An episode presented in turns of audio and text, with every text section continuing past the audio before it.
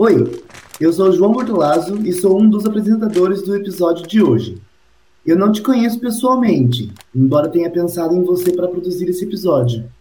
Mas se me pedissem para adivinhar alguma atividade que você fez hoje, eu diria que você produziu lixo. Mas calma, que eu não tô te acusando de nada não. Na verdade, tô, mas você não está sozinho ou sozinha nessa. Na verdade, todos nós somos grandes produtores de lixo, né? Principalmente nós que vivemos em áreas urbanas. Uma pesquisa da Associação Brasileira de Empresas de Limpeza Pública e Resíduos Especiais mostrou que só no ano de 2019, cada pessoa produziu em média 379 quilos de resíduos sólidos urbanos. Dá mais de um quilo de resíduo por dia. Lembrando, por pessoa. Sim, é muita coisa. E esse resíduo não desaparece magicamente depois que você tira ele de dentro da sua casa. Já parou para pensar o que acontece depois do coletor ou da empresa de limpeza urbana levar o lixo embora? E aí, você se sente responsável por esse lixo que produz diariamente? É sobre isso que vamos falar nesse episódio. O que são resíduos sólidos urbanos, qual o nosso papel enquanto geradores desse lixo e como a sociedade em geral pode participar da gestão de todo esse material. Eu sou a Fernanda Capovilla e esse é o Oxigênio. Você está ouvindo Oxigênio. Bom, vamos começar do começo. A gente comentou que todos nós geramos lixo, mas de acordo com a legislação, o termo correto é resíduos sólidos.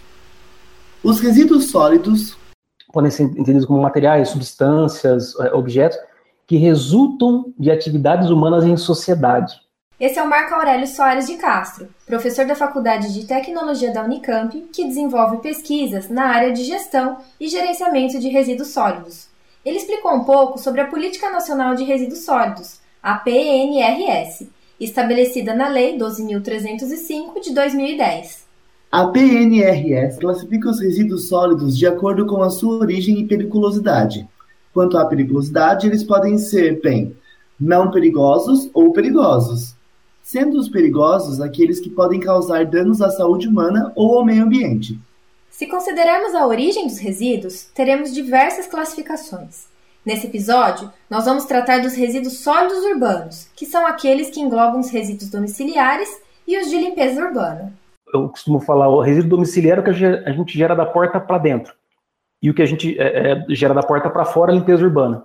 A hora que a gente junta esses dois, no entender da lei, a gente está falando de resíduos sólidos urbanos.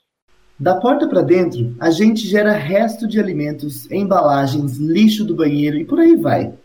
Da porta para fora, os resíduos vêm principalmente de varrição de calçadas, poda de árvores, roçado, limpeza de bueiros, entre outros.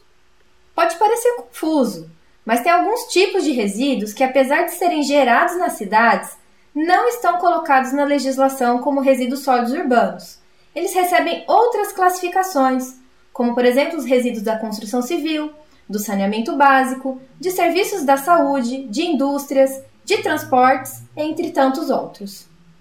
Segundo Marco Aurélio, a legislação tem algumas falhas e não engloba todos os resíduos gerados pelas atividades humanas, inclusive alguns que a gente nem pensa como resíduo a gente fala meio brincando, meio sério, que até o final da atividade humana em sociedade gera resíduo. Porque a gente precisaria também considerar os resíduos gerados em cemitérios. É, agora entramos no, no assunto sério, que os resíduos cemiteriais, por exemplo, eles nem são abordados na política nacional. Não tem definição. Né? Não é essa menção a esse tipo de resíduo. E tem outros resíduos que são gerados, por exemplo, em, em, em estabelecimentos comerciais, em residências, etc., que são os resíduos eletroeletrônicos. Então, eles não estão ali definidos dentro do corpo da lei, mas eles estão entendidos como aqueles que precisam passar por um sistema de logística reversa. Bom, mas retomando, para onde vão os resíduos sólidos urbanos? Para começar, a Política Nacional de Resíduos Sólidos recomenda a seguinte ordem de prioridade. Primeiro vem a não geração do resíduo, ou seja, a nossa primeira atitude deveria ser tentar ao máximo não produzir resíduos, em segundo, vem a redução da quantidade de resíduos gerado. Depois vem a reutilização, a reciclagem, o tratamento dos resíduos sólidos e, por último, a disposição final ambientalmente adequada dos rejeitos. como você deve imaginar, não é exatamente isso que acontece na maioria dos municípios brasileiros. Então perceba que de todas as estratégias possíveis, isso levando em conta o resíduo que já foi gerado, porque a PNRS também preconiza a não geração e a redução, a gente tem uma série de estratégias de gestão, gerenciamento, é, consideradas adequadas para o resíduo, mas o que a gente tem, na melhor das hipóteses, é a disposição em aterro. É aterro sanitário. Né? Tem os aterros controlados e o lixão. O lixão seria um tipo de aterro sanitário que qualquer um pode projetar. Que basta você descartar o seu saco de lixo, o seu caco de telha, o seu resto de construção em um terreno baldio e você tem um potencial lixão se, se instalando. Mesmo muitas cidades que têm um serviço de coleta funcionando redondinho, muitas vezes encaminham para essas áreas. Então não, não tem um preparo do terreno, não há uma impermeabilização de fundo, o resíduo não é compactado, não é coberto com terra, e atrai animais, né? E uma série de coisas. E o aterro controlado é um lixão melhorado, que na melhor das hipóteses eles cobrem terra, né? Fazem alguma contenção desse tipo, mas também não é uma forma adequada. Esses resíduos dispostos de maneira inadequada são um problemão, porque podem poluir as águas, o solo e até mesmo o ar, afetando diretamente a saúde das pessoas. É, Fernanda, quer saber o tamanho do problemão? Segundo dados da Abrelp, a Associação Brasileira de Empresas de Limpeza Pública e Resíduos Especiais, 40,5% dos resíduos sólidos urbanos gerados no Brasil em 2019 não tiveram destino ambientalmente correto, que é o que a legislação preconiza. Isso significa que mais de 29 milhões e 500 mil toneladas de resíduos foram parar onde não deviam.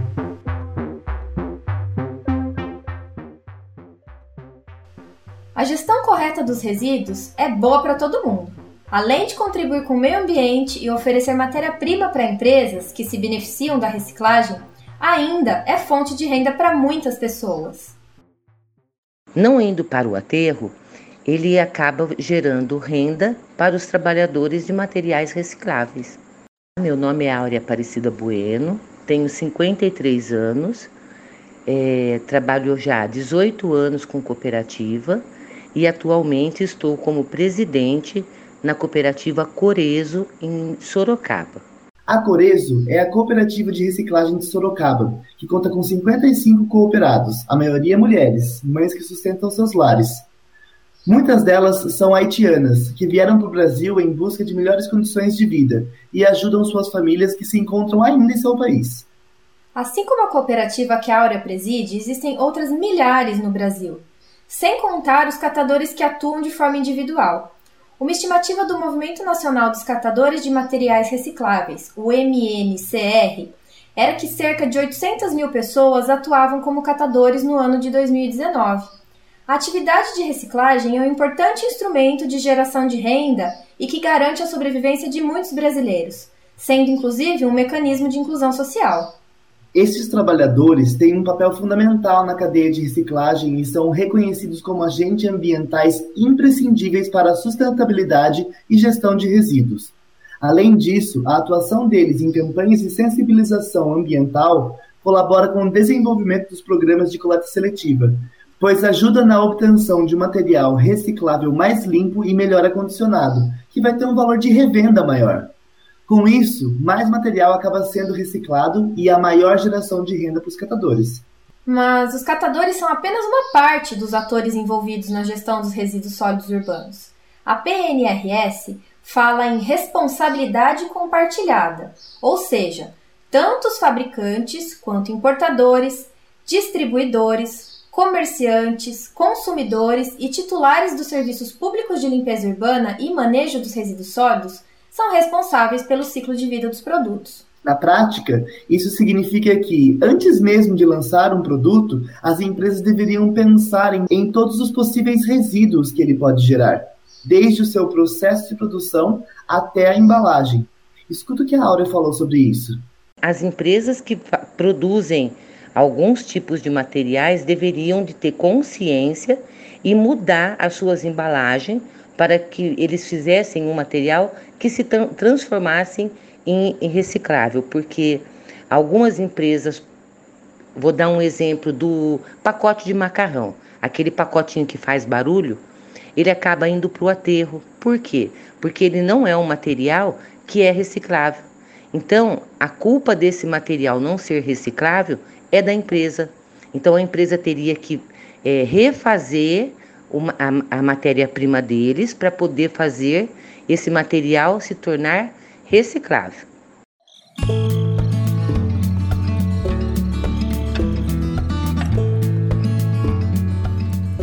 Foi com uma musiquinha assim, meio country, que lembra fazenda, que uma indústria de alimentos fez um vídeo promocional da nova embalagem desenvolvida para um de seus principais produtos, o leite. Nesse vídeo, entre imagens dos laboratórios de qualidade da linha de produção, pipocam na tela palavras que, segundo a empresa, caracterizam essa sua nova embalagem e garantem que ela é uma boa opção para o consumidor e para o meio ambiente. Qualidade, inovação, dupla camada protetora, sem contato manual, lacre de segurança e tampa de rosca. 100% reciclável. É, não é bem assim. Bastou uma conversa rápida com os catadores para a gente entender que essa garrafa de leite, vendida como 100% reciclável, na maioria das vezes acaba indo parar nos aterros sanitários. Por mais que o tipo de material seja passível de reciclagem, em muitas regiões não há compradores interessados nele. A indústria podia ter feito essa pesquisa antes, né? Sim, e também existem alguns bens e serviços que geram resíduos durante a sua fabricação e que não são possíveis de reutilização, não tendo destinação adequada após a sua entrada no processo produtivo. Um exemplo disso são os retalhos de alguns produtos têxteis e de couro tratado usados no revestimento de estofados, e que não podem ser incinerados e nem aterrados de qualquer maneira, porque isso pode contaminar o solo e emitir gases tóxicos. Nestes casos, o processo de fabricação deveria ser repensado, porque se não há uma destinação para o resíduo da produção deste item, o problema não está na destinação e nem no produto em si, mas sim no material utilizado, né? Ok, mas estamos falando aqui de responsabilidade compartilhada, né? Quem mais compartilha a responsabilidade e onde a gente entra nessa história? Bem, lembra que lá no começo do episódio falamos que cada pessoa gera um quilo de lixo por dia? Será que a gente pensa qual vai ser o destino de tudo isso antes de comprarmos algum produto? Pois é, eu acho que não. E se você está aí se justificando, ah, mas eu separo meu lixo reciclável do lixo orgânico, sinto dizer que a nossa responsabilidade vai muito além disso. Aqui vai um exemplo. Somos responsáveis pela destinação adequada de todas as lâmpadas que usamos nas nossas casas, depois que elas deixam de funcionar. De acordo com a PNRS, como consumidor final, eu devo levar essa lâmpada até a loja onde comprei, para que o comerciante possa devolver para o fabricante e assim fecharmos a cadeia de responsabilidade. É isso que se chama de logística reversa, um instrumento desenvolvido pelo poder público para obrigar todas as partes envolvidas no consumo de bens e serviços, desde o fabricante, passando pelo comerciante e chegando ao consumidor, a participarem de forma conjunta dessa responsabilidade compartilhada. E isso não vale somente para as lâmpadas, baterias e pilhas, mas também para qualquer outro item que a gente consome.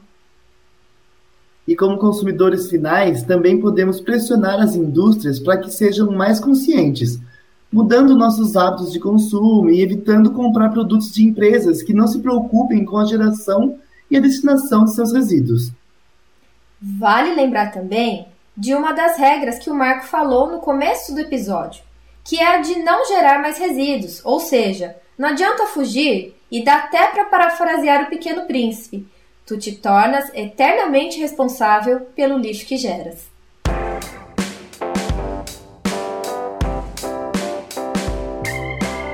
Bom, no final das contas, é tudo sobre mim, né? Eu sou o responsável por todo o lixo que eu gero e tenho que pensar em tudo, desde o processo de fabricação, supervisão, utilização e destinação. Uma cacofonia de obrigações. É, na verdade não é bem assim poder público também tem seus mecanismos de prevenção e controle ambientais. O que resta para nós é apenas a conscientização e seguir as medidas de sustentabilidade, que no fim das contas somos nós mesmos que elaboramos junto com a administração das nossas cidades. Nós mesmos? Como assim? Eu nunca participei de nenhum tipo de criação de norma ou regra para nada. Você já? Ah, eu já. Você já ouviu falar em audiência pública? Bom dia, senhoras e senhores. Bom dia, vereadores. Bom dia, colegas secretários. Bom dia, comunidade de Itaperoá aqui presente, participando desse momento ímpar, tão importante para o nosso município. Eu, enquanto ambientalista, é, entendo que a gente deu um grande e largo passo no que diz respeito à política de resíduos sólidos. As audiências públicas, elas estão dentro dessa concepção de que a população tem o direito de participar de determinadas decisões. Então, o conceito da, da, da audiência pública é um conceito de, de, entre aspas, oitiva da população. É um momento em que a população toma conhecimento de um determinado é, fato, antecipadamente ela tem acesso aos materiais, mas ela toma conhecimento de um determinado fato e ela vai opinar sobre aquele determinado fato. Esse que você ouviu é o promotor de justiça do Ministério Público de São Paulo, Rodrigo Sanches Garcia que faz parte do Grupo de Atuação e Defesa do Meio Ambiente, o GAEMA de Campinas. O GAEMA é o grupo de atuação especializada que foi proposto pelo Ministério Público para atuar de forma preventiva e também repressiva na proteção do meio ambiente, habitação e urbanismo. E já que estamos falando de audiência pública, é bom sempre ficar atento ao site e às redes sociais das prefeituras, porque é ali que serão anunciadas as datas, assuntos e conteúdos sobre o tema das audiências públicas que estão por vir. E nessas audiências públicas não se debate apenas gestão de resíduos sólidos, mas também vários outros temas pertinentes à vida dos cidadãos do município, como saneamento, educação, saúde, infraestrutura, entre muitos outros. Funciona assim. Um assunto discutido em uma audiência pública hoje pode ser um plano que será desenvolvido nos próximos 10 anos. Então, se eu não me manifestar agora, eu vou ter que esperar outros 10 anos para falar sobre esse assunto de novo. Pois é, por isso é importante participar ativamente e ter conhecimento desses instrumentos de manifestação da nossa voz enquanto população, para acabar de uma vez por todas com o mito de que nossa opinião não é ouvida. Depois, não adianta só reclamar de uma situação sem efetivamente ter tomado atitude e buscado os meios para expor nossas necessidades, exigindo o cumprimento dos nossos direitos. O que é dito, o que é colocado na audiência pública pela população, ele não é vinculativo para o poder público. Então, muita gente fala assim: não adianta eu ir na audiência pública, tudo que eu falo lá não adianta nada, ninguém respeita, ninguém obedece. Não é assim. Porque o que a população, o que é colocado, o que é criticado, então ela pode ter uma fala propositiva de acréscimo, ela pode ter uma fala de pedido de supressão de partes do projeto, ela pode ter uma fala apenas de desabafo. O que ela fala, que ela que eu digo a população, né? O que as pessoas falam, ela tem a finalidade de fazer com que o poder público reflita sobre aquilo que ele está colocando. Então, ele não é vinculativo, mas o poder público tem que, de forma fundamentada, rebater aquela informação. Ouvindo tudo isso, dá para entender melhor como funciona a responsabilidade compartilhada e também compreender o nosso papel social na gestão dos resíduos sólidos urbanos dentro dos municípios. Todos nós temos responsabilidades, não importa onde a gente esteja na cadeia de geração de resíduos.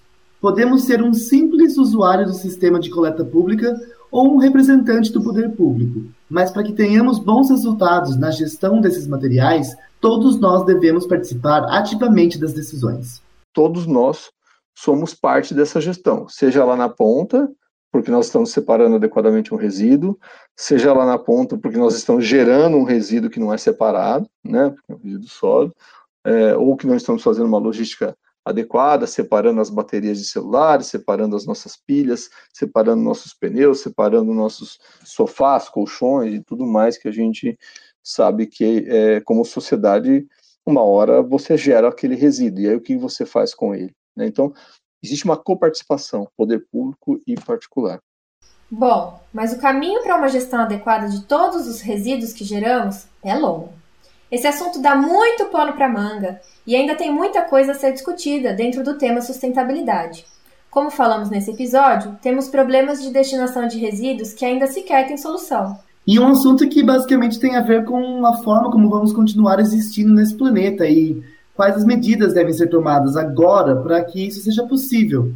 Não pode ficar apenas em um episódio de podcast, em uma roda de conversa ou em eventos específicos.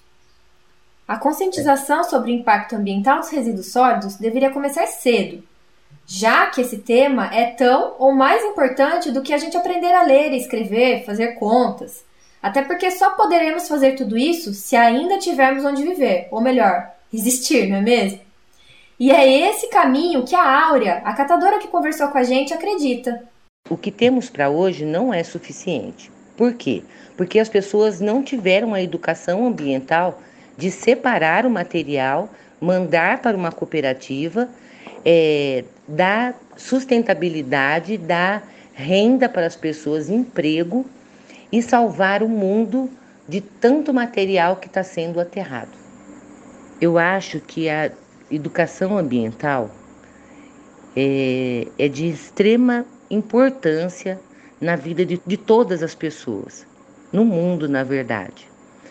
Eu acredito que deveria de existir uma matéria na escola falando sobre educação ambiental, porque é com as crianças que a gente é, começa a ensinar, porque são eles que levam para dentro de casa a educação para os pais, para os avós, enfim, são as crianças. A gente tem que começar a, a, entender que as crianças, se você falar esse papel não pode jogar no chão, ele não vai jogar. E ele vai ensinar os mais velhos que também não pode jogar e que aquilo é reciclável.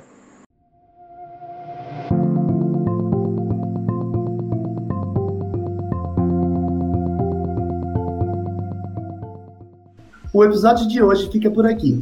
Agradecemos a todos que conversaram com a gente nesse programa e a você que nos acompanhou até o final.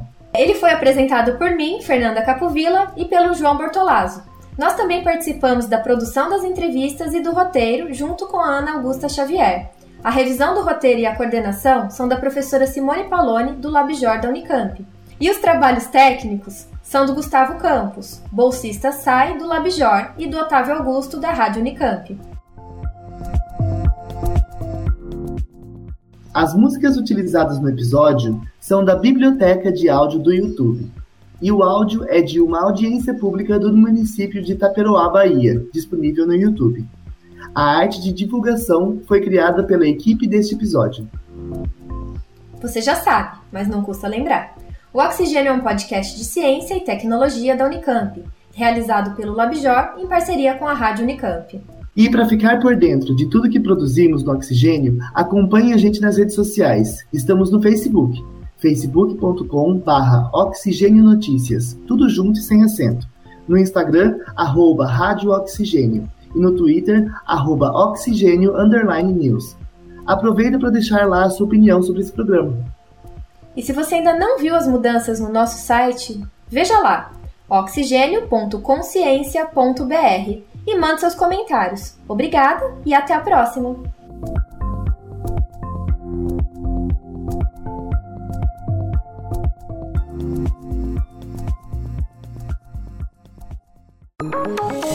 Oxigênio. Um programa de ciência, cultura e tecnologia produzido pelo LabJor em colaboração com a Rádio Unicamp.